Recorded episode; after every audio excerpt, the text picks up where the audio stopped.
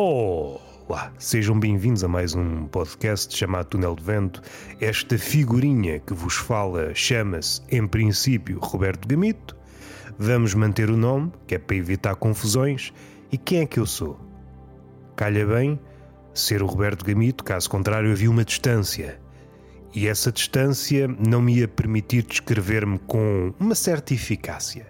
É uma figura roliça, um eufemismo de gordalhufo, uma cabeça avantajada, não que isso me traga alguma vantagem no campo do intelecto, é apenas um salão onde o vácuo baila sem parar, um palco para dúvidas e uma casa assombrada ocupada por uma família de fantasmas. Nada a dizer, tenho pago as contas, só tenho coisas boas a dizer dos meus fantasmas. Mas saindo do mundo interior e indo para a superfície, olhando para o espelho, vês que é uma cabeça despovoada de cabelos. Uma cabeça cujo cabelo se ausentou, talvez à procura de melhor vida. É uma cabeça de triste figura. Uma homenagem sentida a essa personagem da literatura chamada Quixote cada um luta com os seus moinhos. E à luz dos nossos dias, o que é que isso significa, lutar contra moinhos? O Dom Quixote, no fundo, no fundo, o que ele estava a fazer era cortar nos hidratos.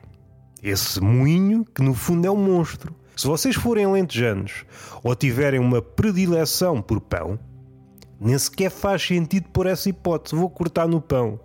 Primeiro, são mal vistos entre os pares. Se for louco esse ponto, é suficiente para ser conduzido ao hospício. Ou por outra, é escorraçado da comunidade. Se não comes pão, não mereces ser alentejano, vai-te embora. Aliás, suspeito que há alentejanos que ao nascer, em vez de porem a mama da mãe na boca, ou uma mama alheia, que às vezes há mamas a voar, e uma pessoa tem de se contentar com o que há, mama é mama, trocam a mama pelo pão. Há muito alentejante que ao nascer já está com uma cúdia nos beiços. Ali a roer, a roer, que é como quem diz, né? o bebê em princípio não traz dentes. Há alguns que trazem.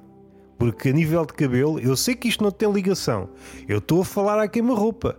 Deixem-me divagar. Só o que faltava eu não poder vagabundear por algumas hipóteses. Ah, não, é o factos, factos. Eu enerva-me aquelas pessoas que só sabem falar por factos. Como disse o outro bigodudo, que calha ser filósofo. Não há factos, há apenas interpretações. E o que me causa mais angústia, a ponto de chorar dia e noite, é que essas pessoas que enfardam, que é mesmo assim, enfardam ao ponto de ficarem saturados, de saírem fatos pelas orelhas, é que depois não conseguem dar o salto seguinte para o conhecimento. Ficam tão assoberbados com os factos que não conseguem sair a generalização faz-lhe confusão. Só conseguem abarcar aquilo que o olhar alcança, não conseguem ir para lá disso. Isso faz-me confusão. Se essa fosse a visão única, nunca teriam nascido no campo das ciências, Einstein e coisa que o valha. Pegando em Einstein, eu não sei para onde é que eu vou. Eu não sei para onde é que eu vou, por acaso sei. Só tenho um tema na cabeça e já esse é preciso controlá-lo para que ele não me abandone. A respeito de Newton, a história é conhecida. Caiu uma maçã, e o gajo pensou na teoria da gravidade. A respeito de Einstein, não sei se é verdade, mas já referi este livro do Giorgi Parisi, acho que é assim que se chama, e ele fala lá que há uma história relativamente à teoria da relatividade em que Einstein viu um pintor cair. E ele faz essa graçola. Newton viu uma maçã, teoria da, uh, teoria da relatividade. Não, não, por acaso Newton não chegou aí. Teoria da gravidade uma desemboca na outra. A teoria de Einstein é uma teoria da gravidade expandida de Newton, mas não é por aí que nós vamos. Um viu a maçã cair, o outro o pintor. Imaginando daqui uns, uns quantos anos, não sei quantos, não sei se 10, 100, 200, o próximo Newton, o próximo Einstein, aquele que adicionará um refinamento à nossa compreensão do que é a gravidade. O que é que ele precisa de ver cair? Também só temos dois pontos, não sei para onde é que a coisa vai. Newton contentou-se com uma maçã, Einstein, certeza que levou uma vida, sabia as cenas de Newton, certeza que passou uma vida a ver cair fruta. Via a maçã cair, epá, isto não me ocorre ideia nenhuma. Pegava na fruteira e era só fruta pelo chão. E a mãe dizia: Einstein, o que é que estás a fazer? Estou a ver se me veio uma ideia à cabeça. E era bananas pelo chão, e era ameixas, e era, e era tudo e mais alguma coisa, e aquilo não lhe ocorria. Desistiu. Desistiu, fez a sua vida académica, depois acabou na, naquela cena de patentes. E houve um dia que vi um pintor a cair. É pá, é isto. O que eu preciso para a minha vida é ver pintores a cair. Estimula. Só que nós sabemos que vamos no sentido de necessitar de mais estímulos. O próximo Einstein não se vai contentar com um pintor, precisa de outra coisa. Será que precisa de ver uma sociedade cair? Enfim, são coisas que eu penso. Se vale a pena verbalizar, duvido, mas eu também convivo bem com este atrito entre mim e o meu alegado público. Qual é o assunto que nos traz cá? Esse sim, eu vou falar de cuecas. Eu sei que eu sei que poucas são as vezes em que Einstein preludia o tema cuecas. São raramente vistos, seja na comédia, seja em arenas mais sérias. E com pena minha, eu acho que tem tudo a ver. Cuecas e Einstein têm tudo a ver. E talvez seja isso que falte para afinar a teoria do tudo a teoria das cordas ou uma teoria da gravitação quântica. Aquelas teorias que tentam pôr tudo numa única fórmula. Pôr a cueca ao barulho. Pôr a cueca ao barulho ajuda-me sempre. Não vou por aí, já estava a descambar para a marotice e eu quero um tema sério para este podcast. Não pode ser só velhacaria, caso contrário vocês apelidam-me, olha, ali vai o maroto. Não quero isso. O que é que me apraz dizer? Hoje foi dia de mercado. Eu já falei aqui algumas vezes do mercado já vos falei também um dos inconvenientes de viver em sítios pequenos, que é uma pessoa, quando dá por ela, transformou-se numa princesa. Tem de acenar a todos. Isto parece muito agradável. Pessoas que estejam carentes de simpatia ou de simpatia postiça, o mais cínico dirá: Isso não é bem simpatia, isso são gestos maquinais. Ai, o cínico, o malandro, levas uma palmada no rabo. Não tens nada que te intrometer no meu raciocínio. Ah, não, mas eu não existo. Eu devia ser mais cínico em relação ao cínico e perceber que, afinal, ele não existe. Sou um bocado romântico a respeito da existência dos cínicos. E grandes voltas que o homem deu. Vamos, vamos cautelosamente, seguindo o caminho. Esse é um tópico que já abordei também algumas vezes. A energia gasta em fazer acenos e dizer bom dia. Eu às vezes aceno tanto com a cabeça, abando para cima e para baixo e às vezes só aquele gesto, não sei se vocês fazem, pessoas da cidade, sei lá o que é que vocês fazem quando se cruzam com uma pessoa. Desviam um olhar. Epá, eu sinto que distorceu aqui um bocado o som. Vou baixar o nadinha, vou baixar o nadinha. Ok, parece-me bem, parece-me bem. Houve aqui uma distorção que eu não gostei. Agora perdi-me perdi-me aqui na, na linha de raciocínio. Supondo que existia, não é? Supondo que existia. Ah, pronto, já não consigo recuperar o tema. Onde é que eu estava? Tá, eu sabia que ganharam torcicolos. É torcicolos que se diz. Agora estou parvo. Agora com esta, com esta alteração em cima do joelho de tirar o microfone e de me soar o som e do som me soar distorcido, perdi aqui um elan. E o rapaz perdeu o elan. Eu abando tanto a cabeça. Há aquela cena do no videoclipe do Kendrick Lamar. Parece muita gente a fazer um, um broche em uníssono. E eu sou essa pessoa durante o dia. Estou sempre a abanar a cabeça assim, sim, olá, olá. Levantar a cabeça. Eu já nem sei o que é que eu faço. Realmente, eu já nem sei o que é que eu faço quando encontro uma pessoa. Vamos para as cuecas, que é isso que interessa. Eu saúde das pessoas. Saúde. Quando eu, quando eu estou em caminho. Quando estou a mover-me. Quando estou quieto num sítio, por norma estou a ler ou a escrever. E eu não gosto de ser incomodado. Aí entra em formato bicho do mato e isso já me deve ter valido a alcunha de epá, que ermitão é que está aqui? Que bicho selvagem é este que está a comer uma torrada e a beber um galão? Perguntar-se a muitas pessoas.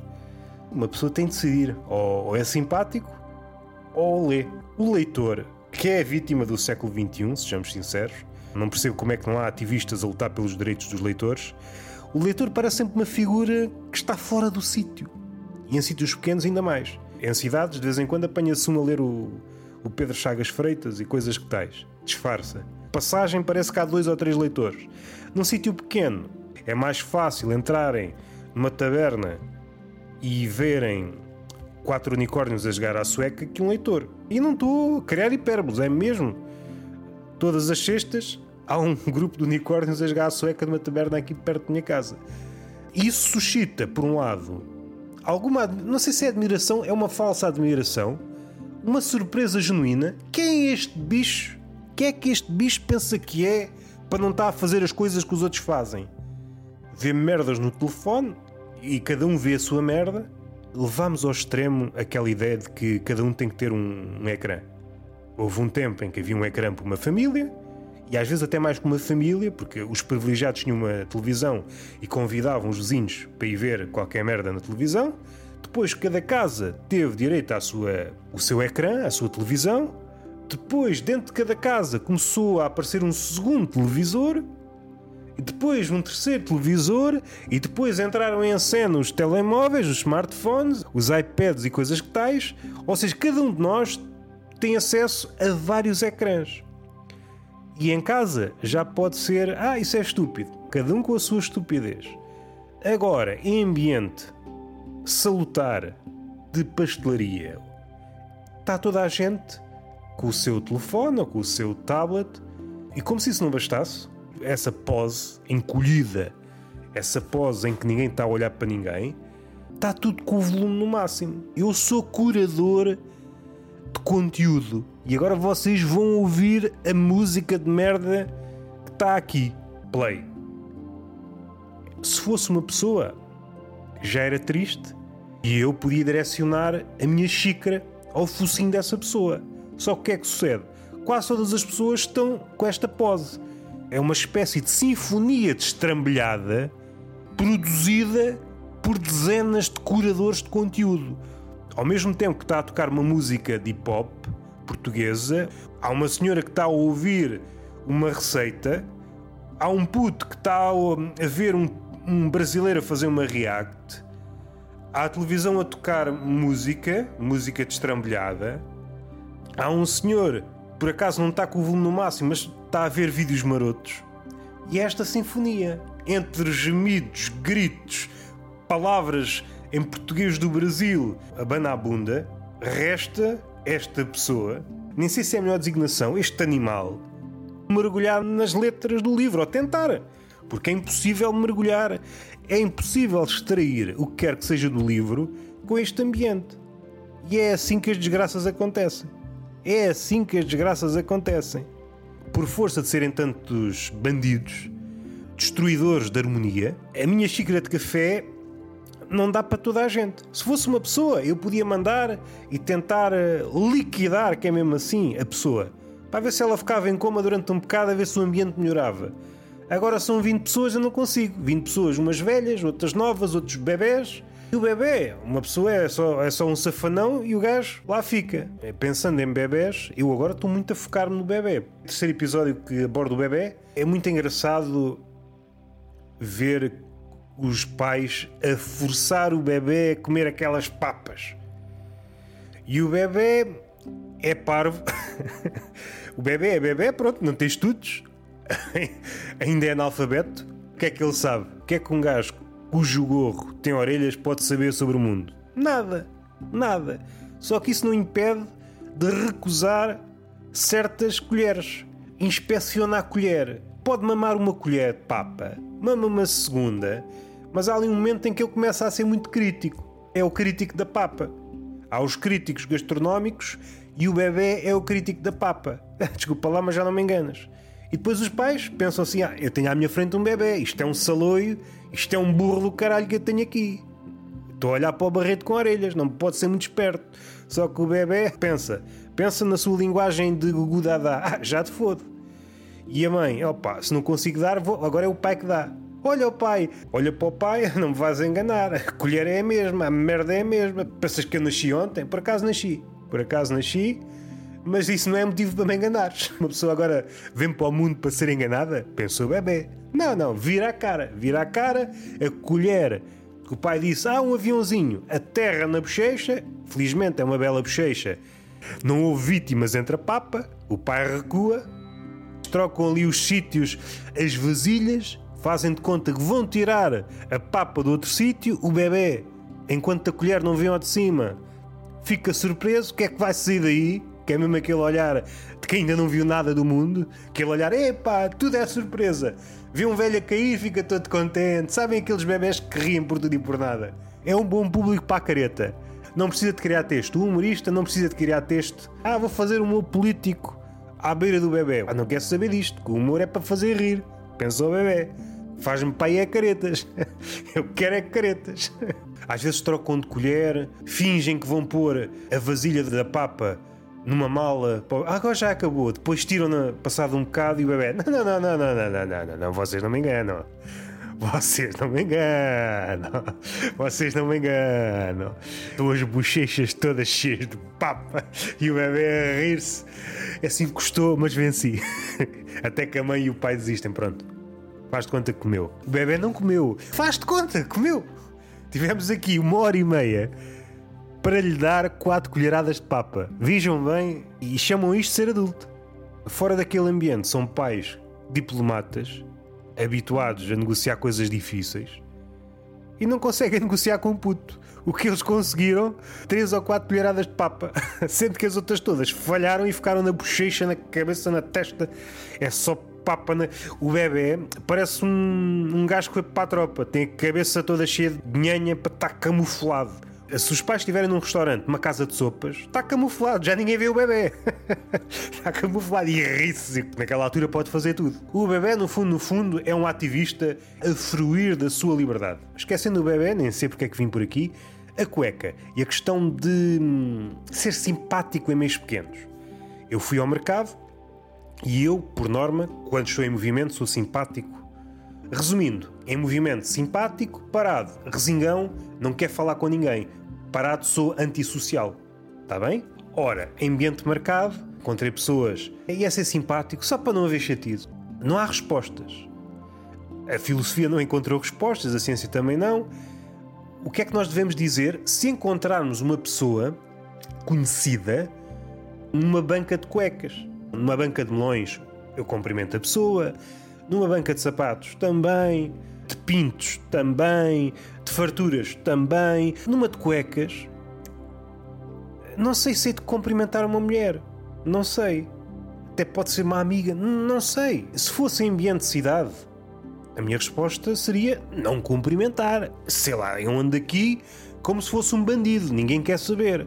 Agora, em ambientes pequenos, pode acontecer uma de duas coisas. Pode ser embaraçoso. Então, Joaquina, como é que estás? Nem quer saber que eu estou aqui a comprar cuecas para o ano todo. Se faz favor, afasta-te, que é embaraçoso. Por outro lado, pode suceder, como já sucedeu, eu passar a fazer de conta que não vejo e essa pessoa, dias mais tarde, então não me viste? Eu estava lá a comprar cuecas e tu passas por mim e não me dizes nada. Como é que uma pessoa sobrevive a este meio pequeno? Não consegue. Não consegue. Tentei encontrar na literatura, mas não há respostas. O que é que devemos fazer se encontrarmos uma pessoa conhecida, barra amiga, numa banca de cuecas? E o que é que eu faço? Quando eu vejo lá ao longe uma banca de cuecas, vir logo, que eu não quero passar por isto. É demasiado tenso. E no sítio pequeno as pessoas guardam rancor por isto. Tu há 10 anos não me disseste olá. epá, este rapaz não vale nada. Vão a funerais só para dizer este quebrão isto. Tu o que é que ele fez? Não me disse olá na década de 70. Aqui o que conta não é ter saúde, não é ter amor, não é ter dinheiro. É se dizemos olá ou não às pessoas. É uma vida simples, mas também, por outro lado, é uma vida complicada. Porque há dias que não me apetece dizer olá. Há dias que me apetece dizer hi. Há dias que eu saio de casa e sou inglês. Está feito. Beijinho na boca, palmada pedagógica numa das nádegas e até à próxima.